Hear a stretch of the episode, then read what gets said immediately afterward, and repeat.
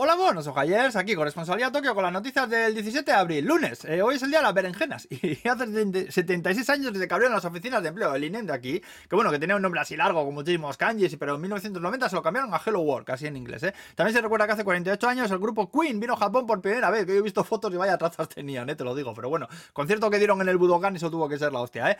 Bueno, vamos al lío. El sábado el presidente Kishida que fue a dar un mitin en un pueblo pesquero de Wakayama cuando alguien del público le tiró una especie de bomba, y una explosión, salió humo y tal, pero bueno, no pasó nada más, pues porque un señor que estaba ahí al lado se le echó encima enseguida al pavo este, ¿eh? que si no tira otra bomba que tenía preparada, ¿eh? Joder, vaya huevos bien puestos que tuvo este señor, el que le placó, ¿eh? Joder, menos cojones le echó, ¿eh? Al de la bomba le detuvieron, claro, todavía no se sabe si el ataque tiene que ver con la secta esa de la iglesia de la unificación, como cuando le presidente Abe, o que, bueno, pues ahí le están interrogando, ¿eh? También que sepáis que suben mucho, muchísimo los precios de los Gerard Pass, ¿eh? Estos son los pases estos de los trenes que podéis comprar si venís de turismo, que te puedes montar en el tren bala todas las veces que quieras y tal. Bueno, pues a partir de octubre de este año valdrá muchísimo más, ¿eh? Para que os hagáis una idea, el de una semana pasa de 30.000 a 50.000 yenes, ojo aquí, ¿eh? Luego en Sakai, en Osaka, resulta que estaban llevando un altar de estos en una procesión, pero al dar una curva se le descompensó, se acabó estampando ¿eh? contra el suelo, joder, dejando múltiples heridos, tres de ellos con las penas rotas, ¿eh? También el domingo fue el 40 aniversario de Tokio Disneylandia, ahí estuvieron con desfiles y mierdas, ¿eh? También han anunciado nuevos billetes de 1.000, 5.000 y 10.000 yenes para el año que viene, que salen señores ahí antiguos con la cara muy seria y tal, ¿eh? Y bueno, para acabar contaros lo del aumento inesperado de la demanda de ajos, que parece que se ha puesto de moda, bueno, que ya se sabía desde hace mucho tiempo que consumir ajos bueno para la salud,